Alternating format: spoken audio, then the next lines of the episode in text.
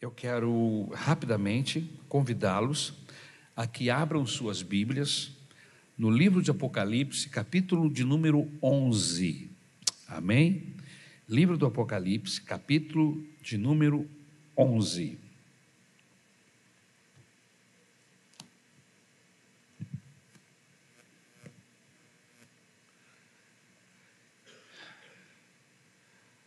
Nós hoje vamos trabalhar na segunda fase da grande tribulação. É muito importante que os irmãos, que todos nós, eu e você saiba que o fato de estarmos estudando o livro do Apocalipse serve para nós como como um aviso para que estejamos atentos, para que olhemos para os movimentos da natureza. Olhemos para Israel, que a Bíblia Sagrada nos mostra como uma árvore. Jesus diz: olhem para a figueira, essa figueira é Israel. Os movimentos que envolvem a natureza, que envolvem os governos, que envolvem o planeta, que envolvem Israel, você que é estudioso uh, do Apocalipse, vai levar você a perceber se a que distância estamos da volta do Senhor Jesus. Irmãos, eu, eu tenho parado para ouvir e para rever e ler sobre esse tema. É, eu não sei, há um misto de sentimentos no meu coração. Por um lado, um grande temor, um apavoramento, se é que eu posso usar essa expressão, amém, de perceber o quão próximo está estamos da volta do Senhor Jesus. Alguns acontecimentos inesperados que há alguns anos atrás você não tinha noção, né? Porque tudo estava no seu devido lugar. Do que, que isso está falando? Eu fui surpreendido esta manhã com a notícia do que, de que o rio Eufrates, um dos rios mais antigos o rio que banhou, ou né, banhou o, o paraíso, rio Eufrates. E o texto bíblico diz que este rio, em determinado momento, ele vai secar, está no Apocalipse. Vai secar e que um exército de 200 milhões de soldados vão passar por, por essa área seca em direção a Israel. E eu fui surpreendido com essa notícia hoje de manhã e comecei a ler. Eu falei assim: Jesus, algumas coisas estão acontecendo. Que o rio Eufrates, uma área dele, está secando. E a foto, uma área enorme do rio está secando. Ah, mas não é só o rio Eufrates que está secando, o rio Amazonas também está em algumas áreas, está mais seca, está com menos água. Irmão, o rio Amazonas é importante? É, mas o meu olhar está no Eufrates, porque o rio Eufrates aparece, o Amazonas não aparece no Apocalipse, mas o rio Eufrates aparece. Então, eu olho para esses acontecimentos e o meu coração se enche de temor, porque eu preciso lembrar que, embora a gente creia que a igreja não vá passar pela grande tribulação, por esses processos apocalípticos que nós estamos estudando, mas a igreja será arrebatada. E se eu não for arrebatado com a igreja, o que significa isso?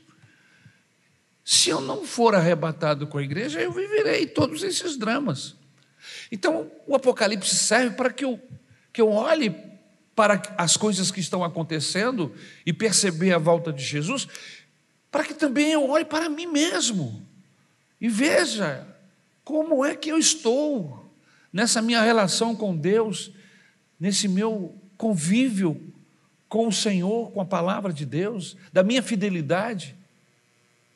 Então, eu queria que você prestasse atenção no Apocalipse, não para que você acumulasse entendimento sobre esse assunto, mas principalmente para que gere temor no seu e no meu coração para que possamos estar prontos para este dia maravilhoso que é o dia do arrebatamento da igreja. Amém? O texto de Apocalipse, capítulo de número 11, versículo de 1 a 19, é o texto que eu vou ler agora. Amém? O tema da mensagem é a segunda fase da grande tribulação. O texto diz assim, eu vou ler na NVI, nova versão. Diz o texto da Bíblia: Deram-me um caniço semelhante a uma vara de medir e me disseram: Vá e meça o templo de Deus e o altar, e conte os adoradores que lá estiverem. Exclua, porém, o pátio exterior, não o meça, pois ele foi dado aos gentios. Eles pisarão a cidade santa durante durante 42 meses. Darei poder às minhas duas testemunhas, e elas profetizarão durante 1260 dias, vestidas de pano de saco. Estas são as duas oliveiras e os dois candelabros que permanecem diante do Senhor da terra. Se alguém quiser causar-lhes dano, da boca deles sairá fogo que devorará os seus inimigos. É assim que deve morrer qualquer pessoa que, que quiser causar-lhes dano. Estes homens têm poder para fechar o céu de modo que não chova durante o tempo em que estiverem profetizando. E tem poder para transformar a água em sangue e ferir a terra com toda sorte de pragas, quantas vezes desejarem. Quando eles tiverem terminado o seu testemunho, a besta que vem do abismo os atacará e irá vencê-los e matá-los. Os seus cadáveres ficarão expostos na rua principal da grande cidade, que figuradamente é chamada Sodoma e Egito, onde também foi crucificado o seu Senhor. Durante três dias e meio, gente de todos os povos, tribos, línguas e nações contemplarão seus cadáveres e não permitirão que sejam sepultados. Os habitantes da terra se alegrarão por causa deles e festejarão enviando presente uns aos outros, pois esses dois profetas haviam atormentado os que habitam na terra. Mas depois dos três dias e meio entrou neles um sopro de vida da parte de Deus e eles ficaram em pé. E um grande terror tomou conta daqueles que os viram. Então eles ouviram uma forte voz dos céus que lhes disse: Subam para cá. E eles subiram para os céus numa nuvem, enquanto os seus inimigos olhavam. Naquela mesma hora, um forte terremoto e um décimo da cidade ruiu. Sete mil pessoas foram mortas no terremoto. Os sobreviventes ficaram aterrorizados e deram glória ao Deus dos céus. O segundo ai passou, o terceiro ai virá em breve. O sétimo anjo tocou a sua trombeta e houve fortes vozes nos céus que diziam: O reino do mundo se tornou do nosso Senhor e do seu Cristo, e ele reinará para todo sempre. Os vinte e quatro anciãos que estavam assentados em seus tronos, diante de Deus, Prostraram-se sobre seus rostos e adoraram a Deus, dizendo: Graças te damos, Senhor Deus Todo-Poderoso, que és e que eras, porque assumiste o teu grande poder e começaste a reinar. As nações se iraram e chegou a tua ira. Chegou o tempo de julgares os mortos e de com recompensares os teus servos, os profetas, os teus santos e os que temem o teu nome, tanto pequenos como grandes, e de destruir os que destroem a terra. Então foi aberto o santuário de Deus nos céus, e ali foi vista a arca da aliança. Houve relâmpagos, vozes, trovões, um terremoto e um grande temporal de granizo. Obrigado, meu Senhor, pela tua palavra. Eu peço que tu me capacites com entendimento, com sabedoria Senhor, a forma que eu, vá, que eu venho transmitindo ou vou transmitir essa mensagem hoje me ajuda para que os teus filhos possam entender, captar e serem abençoados com tudo que a tua palavra nos revelar aqui esta noite. É o que eu rogo, em nome de Jesus. Até o capítulo de número 10, nós estávamos trabalhando com a primeira fase da grande tribulação. A partir do capítulo 11, nós começamos a perceber uma segunda fase. processos novos começam a acontecer. Circunstâncias que o texto nos revela que até então nós não tínhamos conhecimento. E eu quero usar essa introdução para que os irmãos comecem a perceber alguns tempos que o texto do Apocalipse nos fala e que muitas vezes nós não conseguimos discernir quanto tempo é esse. A gente ouve falar em 1260 dias, em 42 meses, em um tempo, dois tempos, três tempos e metade, ou melhor, um tempo, dois tempos e metade de um tempo. E aí você fica, meu Deus, o que será isso?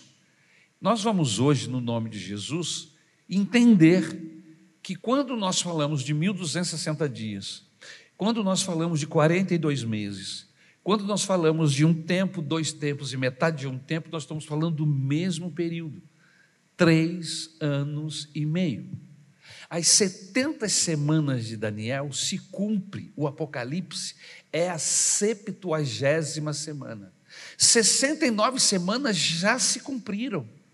A 69 semana se cumpriu na cruz do Calvário. Houve um lapso de tempo, um hiato. Esse ato já vai para 2023 anos, do Calvário até hoje, mais ou menos são os nossos cálculos. Um hiato enorme, o tempo chamado tempo dos gentios. O relógio de Deus parou na 69 semana. E agora nós estamos vivendo o tempo dos gentios o tempo da igreja, onde o Senhor levantou e fortaleceu a igreja, a sua noiva, com a volta de Jesus, com o rapto da igreja. Amém? Quando a igreja for raptada, segundo o nosso entendimento, o entendimento de muitos estudiosos da Bíblia, a igreja desaparece, é raptada, o relógio de Deus volta a funcionar. A 69 semana que parou no Calvário, entra a 70 semana, que é justamente todos esses processos que nós estamos vendo no Apocalipse desde que começamos a estudar. Amém? Então, aqui no Apocalipse, nós estamos vivendo as, as, a septuagésima semana de Daniel. A septuagésima. 70 semanas foram destinadas para o teu povo. Capítulo 9 do livro de Daniel. Cumpriu-se 69. Estamos para viver ou para. Estamos estudando o que vai acontecer nesta septuagésima semana que vai se desencadear quando a igreja for raptada, tomada pelo Senhor Jesus. Amém, irmãos? Quantos aqui querem ser raptados? Amém? Se o Apocalipse não servir para você guardar entendimento, precisa servir para você estar firme com o Senhor. Porque se você, se eu, se nós não subirmos no dia da volta do Senhor Jesus, infelizmente nós vamos viver todos esses processos aqui, que nós estamos descrevendo no livro do Apocalipse. Ok? No capítulo 10, versículo 11, tem o início desta segunda metade da septuagésima semana de Daniel. Lembrando que essas semanas são semanas de, anjo, de anos a septuagésima semana são sete anos. Amém? Sete anos. Então se fala, a primeira metade são três anos e meio, a segunda metade da septuagésima semana são mais três anos e meio. Então, nós aqui no Apocalipse, nosso estudo avançou até esses primeiros 42 meses, ou seja, três anos e meio, ou 1.260 dias, ou um tempo dois tempos e metade de um tempo. Amém? E agora nós estamos entrando na outra metade dessa septuagésima semana, que, que será mais um tempo, dois tempos e metade de um tempo. Ok? Então, para que você perceba que o que eu estou falando está tudo no texto bíblico, nós vamos ler alguns versículos para que você possa saber que o que estamos falando está baseado na Bíblia Sagrada, não é coisa da minha cabeça, ok? Então vamos lá. No capítulo 10, versículo 11, nós temos o início da segunda metade da 70, 70 semana de anos de Daniel. Onde é que está escrito isso? Daniel, capítulo 9, versículo de número 27. Se você quiser conferir o texto, faça isso. Ele diz assim: Com muitos ele fará uma aliança que durará uma semana. No meio da semana, ele dará fim ao sacrifício e à oferta. E numa ala do templo será colocado um sacrilégio terrível, até que chegue sobre ele o fim que lhe está decretado.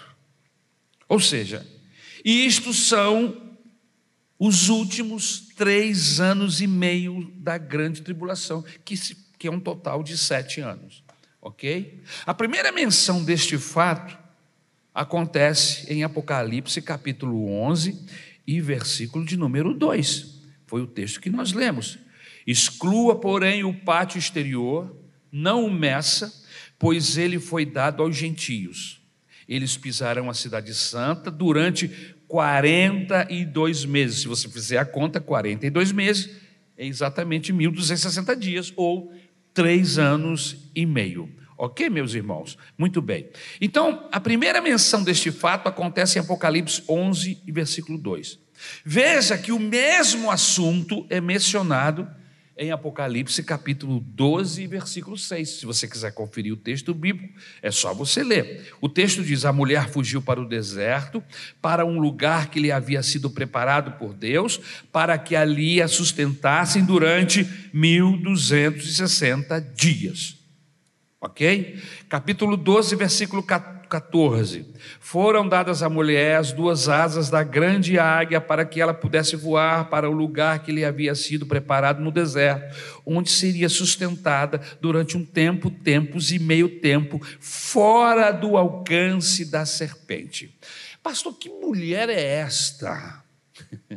Queridos, se você notar, alguma, uma, uma, algumas vezes a Bíblia usa a linguagem figurada comparando Israel a uma figueira, comparando Israel a uma mulher. Ok?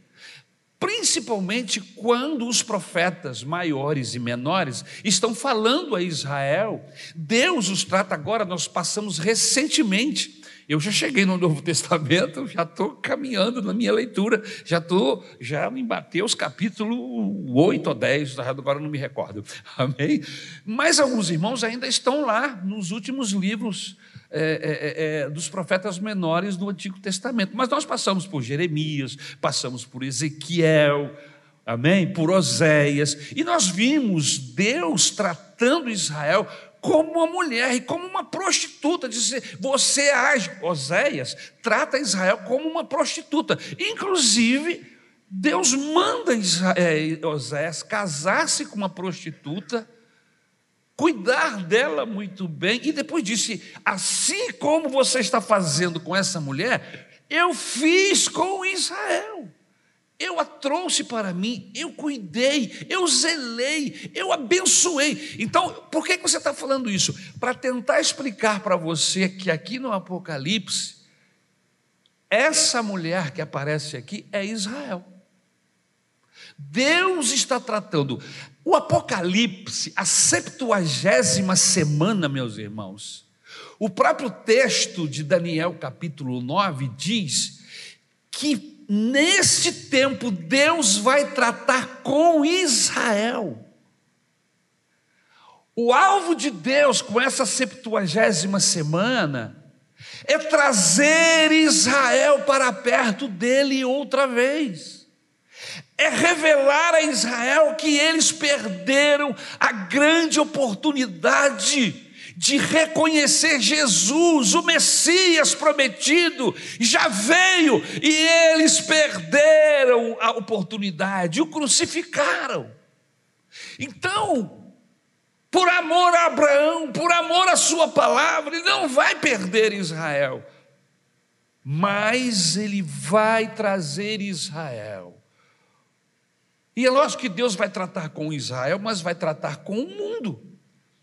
Com as, os países e, e, e, todos os mandatários deste momento apocalíptico, Deus vai estar tratando.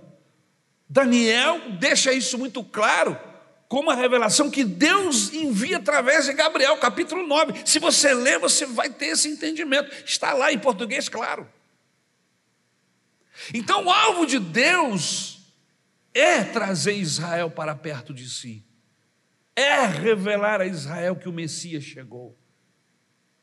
E aí, meus irmãos, nesse processo de tratamento com Israel, para que Israel reconheça Jesus, corra para Deus outra vez, como aconteceu várias vezes no Antigo Testamento, Deus promove todos esses processos terríveis, pressionando Israel para que eles entendam que Deus está tratando com eles. Ok? Então, esta mulher que aparece aí no capítulo 12, amém? Que eu estou lendo, é Israel. Capítulo 13, versículo 5: A besta foi dada uma boca para falar palavras arrogantes e blasfemas, e lhe foi dada autoridade para agir durante 42 meses. 42 meses? Três anos e meio. Tudo isso corresponde ao mesmo período citado em Daniel 7,25. Daniel diz assim: proferirá palavras contra o Altíssimo, se referindo ao Anticristo. Magoará os santos do Altíssimo e cuidará em mudar os tempos e a lei, e os santos lhe serão entregues nas mãos por um tempo, dois tempos e metade de um tempo. Que santos são esses? O povo de Israel. Será entregue nas mãos do desse anticristo. Amém? Muito bem. Apocalipse 11, versículo 3 diz assim: Naquela hora Houve grande terremoto, ruiu a décima parte da cidade, e morreram nesse terremoto sete mil pessoas, ao passo que as outras ficaram sobremoto aterrorizadas, e então deram glória ao Deus do céu. Ok? Os irmãos estão comigo? Estão me acompanhando? Amém? Muito bem. No versículo 3, trata-se das duas testemunhas que irão profetizar na primeira metade da grande tribulação, que é o mesmo 1260 dias ou três anos e meio. Ok? Mateus 24, versículo 15, que é o próprio Senhor Jesus falando sobre esse tempo, ele diz assim: Quando, pois, virdes o abominável da desolação, de que falou o profeta Daniel, no lugar santo, quem lê entenda. Olha só, Jesus se referindo a Daniel, para trazer uma mensagem para Israel. Quando vocês virem o abominável da desolação, esse indivíduo, o anticristo, entrar no lugar santo, entenda o que eu estou falando. Vou repetir Daniel 9, 27. Esse indivíduo fará firme aliança com muitos por uma semana. Na metade da semana, ele vai romper né, da semana, ele fará cessar o sacrifício e a oferta de manjares, sobre as asas das abominações virá o assolador, até que a destruição que está determinada se derrame sobre ele. Isso Daniel 9, 27. Daniel 11 e versículo 31. Dele sairão forças que profanarão o santuário, a fortaleza nossa e tirarão o sacrifício diário, estabelecendo a abominação desoladora. Estamos falando a mesma coisa, tá, irmão? Só estou só pegando o texto. 12, versículo 11, Daniel. Depois do tempo em que o sacrifício diário for tirado e posto a abominação desoladora, haverá ainda 1290 dias. Segundo Tessalonicenses capítulo 2, versículo 4 o qual se opõe e se levanta contra tudo que se chama Deus ou é objeto de culto, a ponto de assentar-se no santuário de Deus, ostentando-se como se fosse o próprio Deus. Vamos aterrizar e tentar explicar para os irmãos tudo isso que eu estou falando. Quando eu disse que Israel é um grande sinal para a igreja acerca da volta de Jesus, eu estou me referindo aos acontecimentos principais que ocorrem com Israel, os tratados de paz, a construção de um novo templo. Você sabe que, biblicamente, Israel teve dois grandes templos: um templo no período de Salomão e depois o templo de Zorobabel, que completou-se no período de Jesus, quando Herodes mandou ampliar e fez aquela obra maravilhosa lá que demorou 40 anos que Jesus foi lá visitar. Então, dois templos. Mas haverá um terceiro templo? Segundo o que Daniel está me falando, sim. Porque você sabe que Israel, desde que Jesus foi morto na cruz, que o templo foi destruído nos anos 70 com a chegada do general Tito, o templo foi totalmente destruído. Desde aquele tempo, nunca mais Israel sacrificou, não houve mais sacrifício. Por quê? Porque não há templo, porque não há altar. Mas então por que, que eles não constroem isso agora? Porque, segundo até alguns anos atrás, a cúpula dourada, que é um templo muçulmano, está construída, está de pé sobre o domo da rocha, que é exatamente a tal rocha que o Abraão sacrificou Isaac. Isso é, é, ou quase sacrificou, obrigado. Quase sacrificou Isaac lá no seu tempo. Os muçulmanos construíram sobre aquela rocha, aquele domo dourado, ok? E para Israel construir um templo ali, meu irmão, vai explodir uma guerra no mundo. Só que os últimos estudos, alguns cientistas têm chegado à conclusão que o local exato do templo onde ele estava não é aquele. Fica mais ao sul daquele lugar ali, um pouco mais na frente. E com esses novos entendimentos, possivelmente esse templo será construído. Ele não foi construído. Existe já um local próprio, eu estive olhando outro dia, através da, da Aline, que conhece a Aline, que é uma agente turista, que entende muito de, de Antigo Testamento, e ela, para poder a, a, abraçar evangélicos do Brasil inteiro, ela não é boba, ela tem conhecimento do Novo Testamento, estuda muito sobre isso, então ela, ela fala, né? Ela não é uma evangélica, mas ela fala como se fosse, porque ela tem muito entendimento. Aline, Israel com Aline, é o nome do site. É uma guia turística, mas ela tem. Ela é uma professora de história, é formada, e ela tem conhecimento porque ela tem ascendência. Ela é parente do pastor Rodrigo, lá do Sul, estou obtendo essa informação aqui agora. Ela nasceu no Brasil, mas ela tem ascendência judaica. E ela mora em Israel é, nesses últimos anos. E agora, na pandemia, ela resolveu investir nessa questão de, de, de sites, de, de falar e ela tem milhares de seguidores. E, inclusive, eu, de vez em quando, quando tenho tempo, eu assisto, porque ela traz algumas coisas importantes. E uma dessas notícias que ela trouxe é que lá em Israel existe um, um, um, local que agora me fugiu o nome, onde estão já guardados todos esses utensílios que já estão prontos para que o dia em que esse santuário venha a ser erguido, ele simplesmente pegam tudo que já está pronto, guardado, ela mostrou inclusive uma dessas desses episódios, amém? E leva e coloca lá no templo. Então, meus irmãos, esse movimento, esses tratados de paz, tudo isso Daniel fala. Tudo isso Apocalipse fala. Então a gente começa a juntar essas peças umas nas outras e começa a descobrir o que? Rapaz, nós estamos vivendo um tempo o tempo do arrebatamento. Eu não sei quanto tempo falta. Eu não sei. Pode ser essa noite. Pode ser a semana que vem. Pode ser daqui a um mês.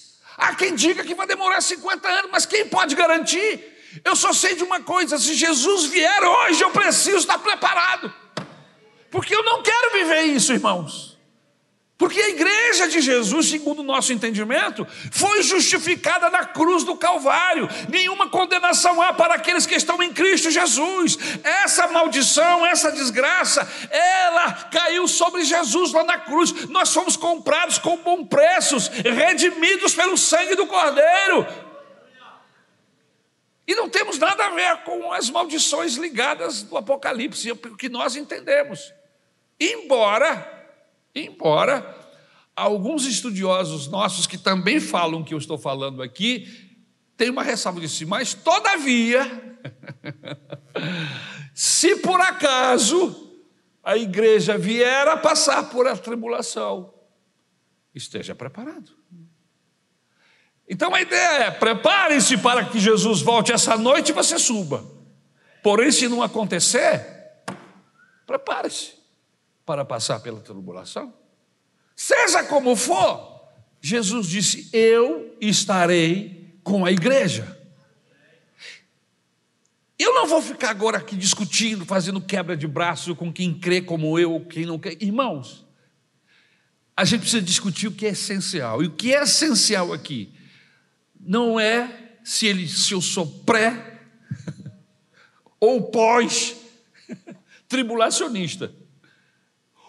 O que é essencial aqui é que eu preciso estar preparado, porque a gente pode divergir entre o pós e, o pré, mas uma coisa é certa: estamos unidos na volta de Jesus. Se ele vai vir em secreto para a igreja e raptá-la, ou se ele virá e pousará sobre o, o, o, Monte das Oliveiras e estabelecerá o seu milênio. Irmãos, essa ordem não, não me faz tremer. O que me faz tremer é não estar preparado para esse dia, o dia da volta do Senhor. Vamos ao texto, versículo 1 e versículo de número 2. O santuário de Deus é medido. Isso nós vemos aí no versículo de número 1, deram-me um caniço semelhante a uma vara de medir e me disseram: Vá e meça o templo de Deus e o altar, e conte os adoradores que lá estiverem. Então, o que é isso, pastor? O ato de medir na Bíblia fala de castigo. Todas as vezes no Antigo Testamento que Deus está medindo alguma coisa, sempre virá castigo. Como é que o senhor sabe disso? Por causa dos textos bíblicos. Se você abrir a Bíblia em Lamentações de Jeremias, capítulo 2, versículo 8, olha só o que está escrito: Intentou o Senhor destruir o muro, o muro da filha de Sião, estendeu o cordel e não retirou a sua mão destruidora, fez gemer o antimuro e o muro, eles estão juntamente enfraquecidos. Juízo.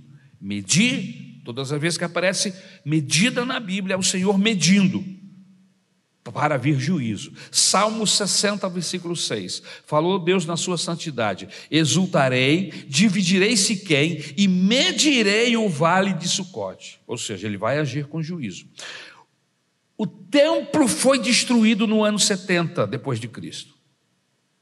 O Apocalipse foi escrito nos anos 90 depois de Cristo. Isso é interessante. Amém? Então, Ezequiel mede toda a cidade. E espiritualmente tem uma medida. Ezequiel capítulo 48, versículo 35. O texto focaliza a presença de Deus. O medir no texto bíblico tem a ver com a temperatura. O que é isso, pastor? Deus está aferindo Deus está avaliando a temperatura do templo, dos que nele adora ou adoram. Como é que está o nível? Como é que está a temperatura? A conclusão é que Deus está presente, que Ele está percebendo. No Apocalipse, o sentido de medir o templo é para saber como está o nível espiritual de quem está lá dentro medir os que estão dentro e quantos estão dentro. Você se lembra da palavra da parábola do joio e do trigo? A parábola do joio e do trigo se encontra em Mateus, capítulo de número 13, a partir do verso 24. Eu vou ler, porque isso tem a ver comigo e com você. Jesus lhe propôs outra parábola, dizendo: O reino dos céus é semelhante a um homem que semeou boa semente no seu campo.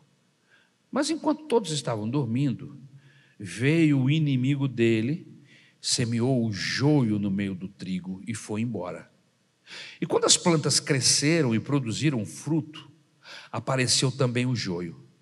Então os servos do dono da casa chegaram e disseram: Patrão, o senhor não semeou boa semente no seu campo?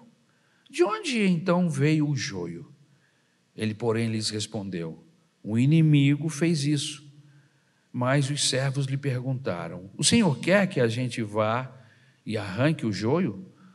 O dono da casa respondeu: Não, porque ao separar o joio, vocês poderão arrancar também com ele o trigo. Deixe que cresçam juntos até a colheita. E no tempo da colheita, direi aos ceifeiros: ajuntem primeiro o joio e o amarrem-no em feixes para ser queimado, mas recolham o trigo no meu celeiro. Essa parábola tem a ver com a gente, tem a ver com a igreja. A pergunta que não quer calar aqui é a seguinte: o que sou eu? Eu sou trigo ou eu sou joio? Como é que a gente descobre quem é joio e quem é trigo? Porque são muito parecidos, irmãos. Ao olho nu, é dificílimo você distinguir no seio da igreja ou na colheita quem é trigo e quem é joio. Joio trabalha como trigo. Você diz, ó, oh, que membro, como trabalha, como se esforça, como faz mas é só a coisa apertar um pouquinho, ele grita. Como é que se descobre em uma plantação o que é joio e o que é trigo? É quando o vento bate, irmão. Quando vem o vento sobre a plantação de trigo, o trigo faz isso, ó. E volta. O joio fica duro e rígido. E dependendo do vento, ele quebra.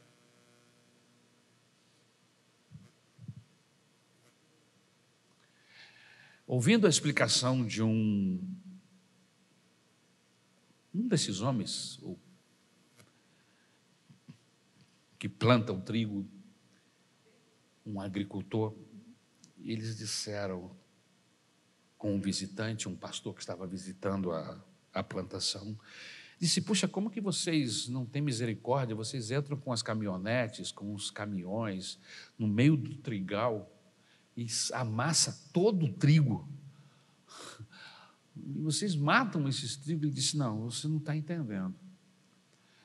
Quando o carro passa, o pneu sai amassando todo o trigo. Mas se você voltar daqui, há dois dias, você já não vai encontrar a marca do carro que passou, porque o trigo foi amassado, voltou todo para o lugar.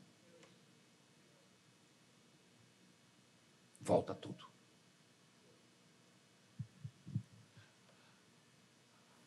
O joio não. Sabe como você conhece joio? É nos corredores da igreja. O joio é insubmisso. Aparentemente, ele é até submisso. Aparentemente, ele até diz que ama, mas ele é joio, porque ele fala e critica o tempo todo. Característica de joio, insubmissão, falador, fala muito, critica tudo, nada está bom. As coisas só são boas se eu faço se eu estou na frente, se eu coloquei a minha mão. Não trabalha para o reino.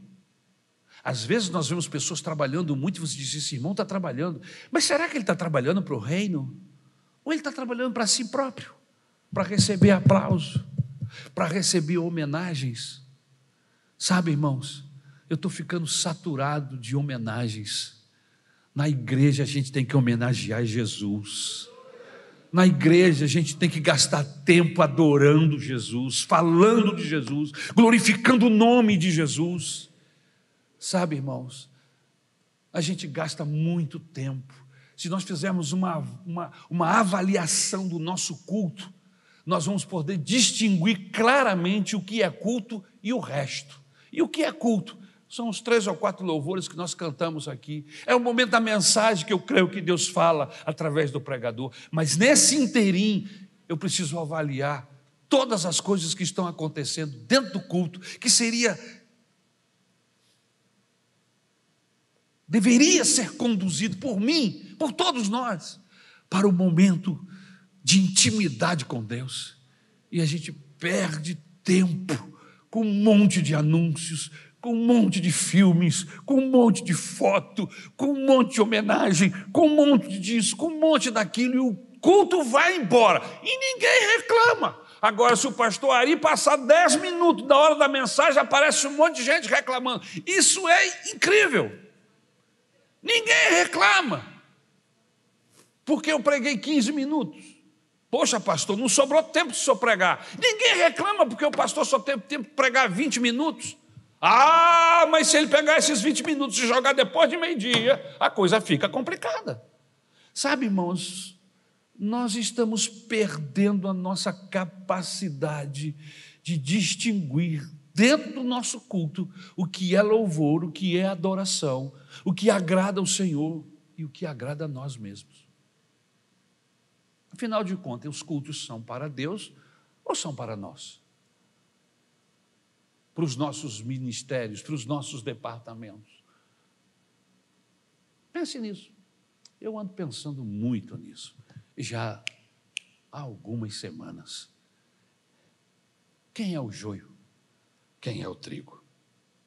Jesus aqui, esse homem aqui no texto que está contando a parábola, Jesus está contando a parábola, esse homem aqui é ele mesmo. Esses funcionários são os anjos. Na versão RC, não aparece funcionários empregados, diz no último dia ou no dia da, da, da colheita, os anjos. Do que ele está se referindo? Ele está se referindo da volta dele. Naquele dia, no retorno do Senhor Jesus, o trigal vai subir, o trigal vai ser arrebatado, o joio vai ficar para ser queimado. Que Deus tenha misericórdia na minha vida das nossas vidas, para que nós não fiquemos para trás. Eu acho que vai ser o dia mais desgraçado da vida dessa pessoa e chegar diante de Jesus com aquele caminhão de obras que não tem nenhum valor, que não passa de madeira. De que mesmo? Palha e quando for passar pelo fogo, queima tudo, não fica nada. Todavia será salvo. que misericórdia de Deus. Que Deus tenha misericórdia de mim. Mas tem uma galera, e o texto de Jesus nos deixa claro, que eles vão dizer: Mas eu fiz, eu aconteci, eu cantava no coral, eu fazia parte do louvor da igreja, eu era pastor da igreja, eu era diácono, eu era superintendente, eu era isso, eu era aquilo. Eu fiz e aconteci. E Jesus simplesmente diz: Eu, eu não te conheço. Eu não te conheço. Você me usou, você usou meu nome, você usou a minha palavra. Você nunca fez para me glorificar, você fazia para você mesmo. Queridos, por isso que eu falei o que eu falei no, no início dessa mensagem. Estudar Apocalipse não é para conhecer os acontecimentos, irmãos, eu não estou preocupado. O meu maior objetivo sou eu mesmo. Eu aprender a perceber Deus nos processos da igreja, porque eu não quero ficar para trás, eu quero ser arrebatado.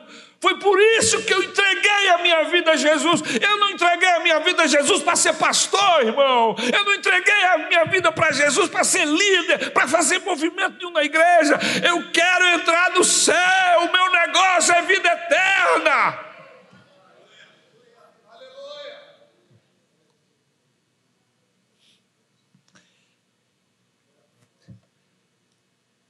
Eu vou parar, que eu não posso abusar. São nove horas e cinco minutos. A gente continua na semana que vem. Mas eu quero que o que você ouviu esta noite, você guarde no seu coração. Se quiser ouvir de novo lá no site, daqui a pouco ele está lá, esperando por você. Mas eu não posso abusar do horário, até porque nós vivemos em uma cidade violenta e eu preciso terminar a reunião agora. Mas eu quero orar, eu quero pedir a Deus que tenha misericórdia de mim, irmãos. Irmãos, a quantidade de pastores que serão barrados naquele dia. E eu não quero estar entre essa turma, irmãos. A quantidade de líderes, de pessoas que aparentemente se viam envolvidos e nós não vamos encontrá-lo no céu. Há quem diga que lá no céu nós vamos ter duas grandes surpresas. A primeira delas, eu cheguei. Vai ser uma grande surpresa, Jô. Eu consegui chegar. E a outra surpresa, aquela galera que você pensava que iria e você não vai encontrá-los lá. E aquela galera que você pensava que não ia chegar lá, eles estarão lá. Porque o julgamento de Deus é diferente do nosso. Ele vê tudo, ele vê o coração da gente. E quando ele vê o nosso coração, ele vê as nossas intenções. E quer saber? Deus não está preocupado muito com aquilo que eu faço, irmão, com aquilo que eu apresento. Se eu tenho uma boa ou má performance na hora de pregar, o que Deus está medindo é o meu coração. Ele está olhando é para cá, eu quero saber qual é a intenção que você está fazendo. Não é o que você faz, é a intenção que você faz é para quem você está fazendo.